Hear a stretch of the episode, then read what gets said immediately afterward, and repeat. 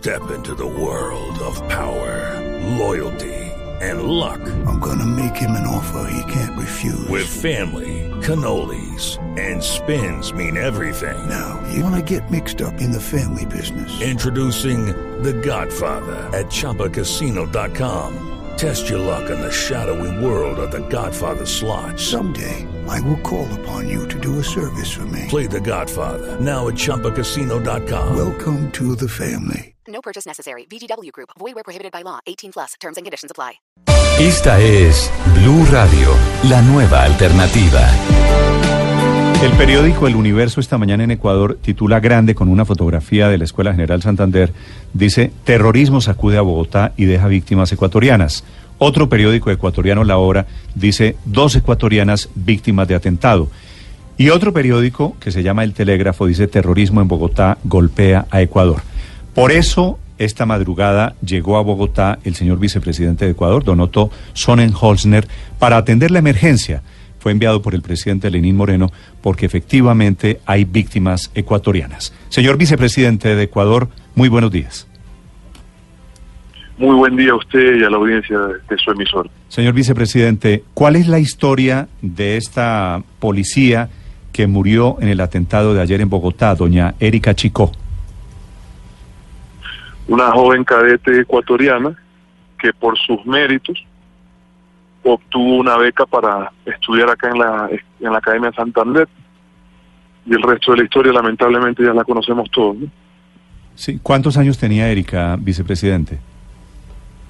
21 años, 21 años, ella es quiteña, ayer viajé con su padre, su madre, su hermano, ellos en este momento están siendo respaldados, apoyados por la policía colombiana, están recibiendo el respaldo psicológico sobre todo, y nosotros estamos en el acompañamiento de, de, todo eso también. Pues una tragedia que también los golpee a ustedes. Señor vicepresidente, ¿cuántos ecuatorianos había en ese momento, en esta ceremonia que se desarrollaba en la Escuela de Bogotá?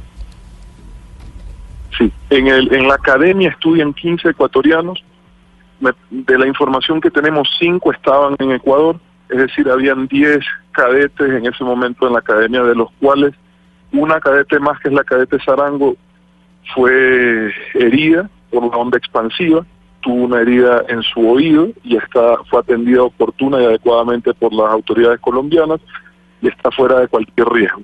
En una media hora aproximadamente me voy a reunir con los cadetes ecuatorianos sobrevivientes aquí en la Embajada Ecuatoriana en Bogotá. Eh, señor vicepresidente, la presencia de estos ecuatorianos en la escuela, en esta escuela de policías de Colombia, es parte de un programa de cooperación entre, entre los dos países. ¿Eligen a algunos de los mejores o cómo cómo funciona esto?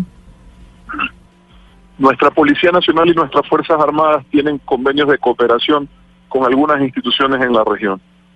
En parte policial, sobre todo con la policía colombiana y con los carabineros de Chile. Se escogen a los, a los cadetes de mejor rendimiento y se los envía como, como un reconocimiento a ese esfuerzo a estas academias policiales en el extranjero.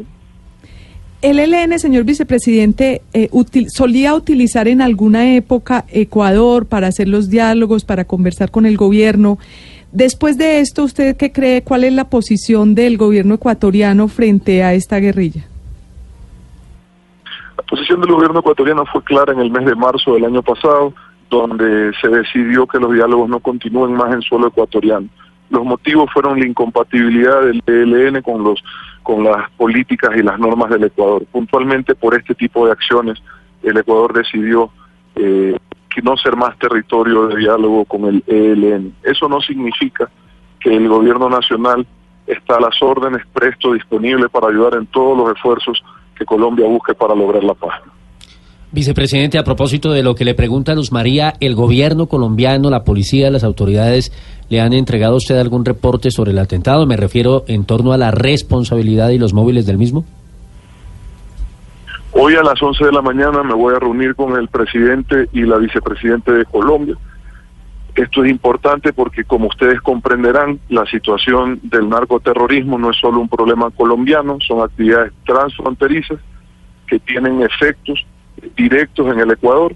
Ustedes saben, desde hace mucho tiempo el Ecuador es el, el, país que más refugiados colombianos tiene. eh, ha sido gente que hemos recibido con mucho agrado en el Ecuador de forma positiva, pero es parte justamente de los efectos que tiene el problema colombiano en nuestro país y nosotros no tenemos que ser parte del problema sino de la solución. Por eso estamos acá, vamos a conversar con el presidente esta mañana, con la vicepresidente, para justamente recibir la información que tengamos que recibir con el objetivo de poder coordinar y cooperar con el, con el fin de que estas cosas no vuelvan a ocurrir. Es el vicepresidente de Ecuador. Señor vicepresidente Sonnenholzner, gracias por acompañarnos. Nuestra voz de solidaridad, nuestro cariño para usted, para los cadetes de policía y para la familia de Erika. Nuestro, abrazo solidario de los ecuatorianos, créame, nosotros sentimos cada acto de este tipo también en el Ecuador como si nos lo hicieran a nosotros. La solidaridad del pueblo ecuatoriano que está conmovido, está afectado también y se siente solidario con todos los colombianos, en particular con los familiares de las víctimas. Un fuerte abrazo y un buen día.